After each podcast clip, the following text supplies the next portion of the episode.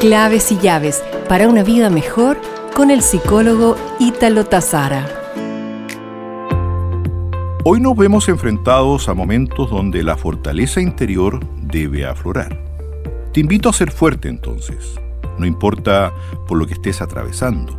Nada es permanente, todo es temporal.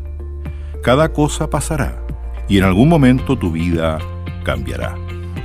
No te deprimas, pues tú haces de tus días lo que tú quieres que sean. Aprovechalos, vívelos, sonríe, vence tus temores, llora si sientes hacerlo. Saca lo que llevas dentro, pero jamás decaigas, pues en esta vida no tendrás carga más grande que la que puedas soportar.